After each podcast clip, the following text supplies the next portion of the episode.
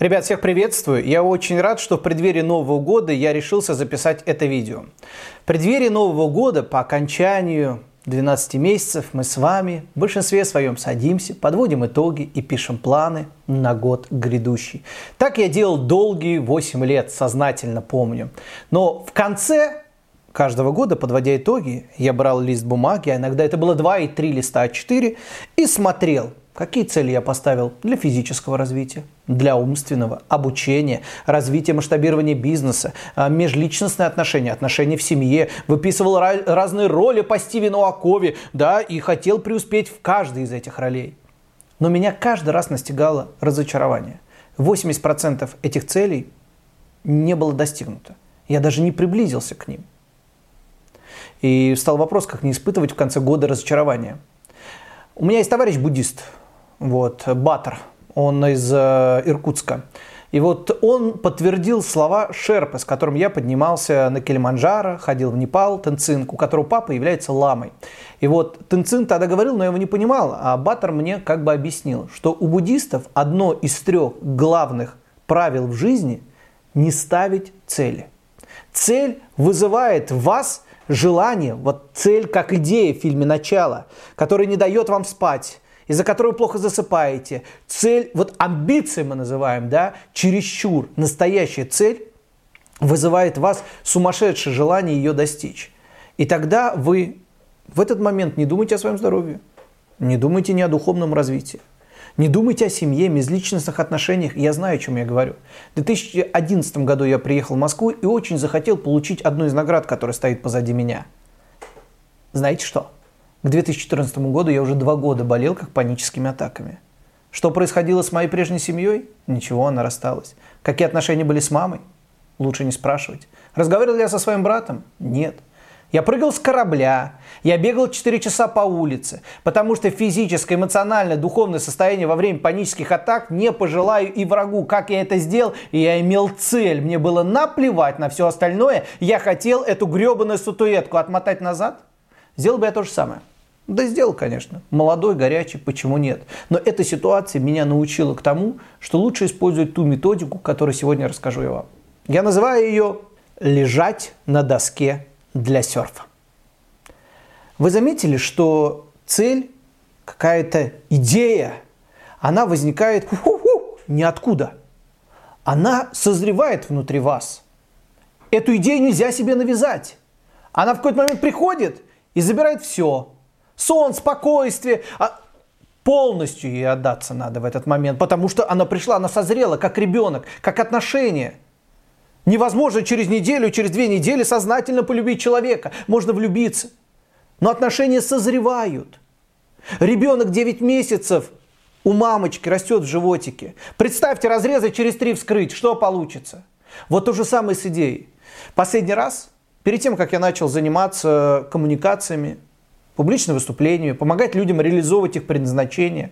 Начиная развиваться в данном направлении, два года я не знал, что мне делать дальше. Прежняя работа и деятельность меня уже не возбуждала. Не было никакой эмоциональной умственной потенции. Два года я ждал. Я лежал на доске для серфа. И не на Бали, а дома, на диване, жил, проживал эту жизнь. Потому что знал, что в какой-то момент в океане как-то, благодаря Луне, либо другим каким-то физическим законам, пойдет волна. И большинство людей, и я раньше, когда идет волна, пытаются встать на доску, устоять, а сил уже нет. Потому что все это время, пока волны не было, и когда надо было пить пиноколаду, они пытались сами создавать волну. Они пытались стоять, устоять, делать какие-то лишние движения, а когда волна пришла, сил-то не осталось, энергии-то нет. Поэтому задача в жизни дать возможность этому миру внутри вас сформировать эту идею, цель. Потому что как только это произойдет, все, надо будет собрать все свои силы, все свое время. Поэтому люди не справляются с тайм-менеджментом. Да потому что они кучу всего набрали, когда надо было отдыхать. Кучу лишних дел, занятий, хобби, встреч. И сейчас, конечно, когда надо, вот пришло то, они не могут от другого отказаться, они не могут отсекать. И получается хаос. А у меня нет хаоса. Потому что я не езжу на встречи, которые мне не интересны. Не хожу на те интервью, куда я понимаю, что я мог бы сфокусироваться на том, что надо. А раньше, да конечно, туда, туда, туда, туда. И что это? Ноль результат. Фокусировка. Но цель должна быть органичной. Она все сделает правильно. Волна, она придет. Вы это не можете контролировать.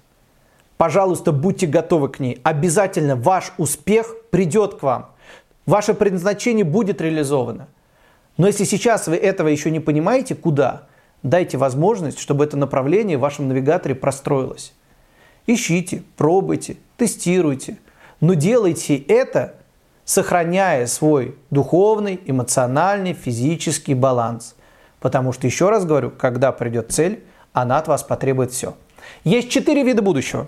Очень тяжелая информация, моя команда сказала, что вам об этом рассказывать не стоит. Поэтому вы можете либо выключить это видео, либо послушать о четырех видах будущего, которые я выделяю. Первый вид будущего – это прогнозируемое будущее. Я могу сказать, что завтра утром я проснусь и выпью кофе. Я так делаю всегда. Скорее всего, на основе каких-то данных и опыта так произойдет. Может не произойти, но скорее всего произойдет, потому что я всегда утром пью кофе. Прогнозируемое будущее. Второй вид будущего – это будущее желаемое. Оно чаще всего недостигаемое. Но это то, что очень благоприятно для меня. Но как по-другому получается. Будущее как цель. Классно. Нам все инфобизнесмены говорят цель, цель, цель. А никто вам не сказал, что если вы берете одну цель, то все другое пойдет похеру. По причине того, что вы не знали, может быть, был вариант еще получше. Выбирая что-то одно, вы сразу отказываетесь от другого. А вспоминая, что вы смотрите на этот мир только в своем туннеле реальности, вы, получается, видите три варианта, из них выбрали одно, а этих вариантов миллиард, вы от них отказались. И за цель всегда надо платить. Мы об этом сегодня поговорили. Но есть четвертый вид будущего, который, мне кажется, будет класс. Это будущее как возможность. В этом году я себе говорю, что в следующем году я дострою дом и перееду туда со своей семьей. Возможно, все пойдет так классно, что я перееду туда весной. Хотелось бы мне туда переехать, и я прогнозирую, что перееду в сентябре. А возможно, что-то еще случится в этом мире, либо со мной, и я перееду к декабрю. Но я точно в следующем году перееду в свой дом.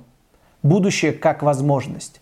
Я хочу купить себе новый автомобиль, планирую опять. Но нужно было деньги, куда-то вот что-то пошло не так и купил только А3. Но я купил. Либо чего-то как-то поперло, и я купил А7. Понимаете? Будущее как возможность. Это мой вам рекомендацион.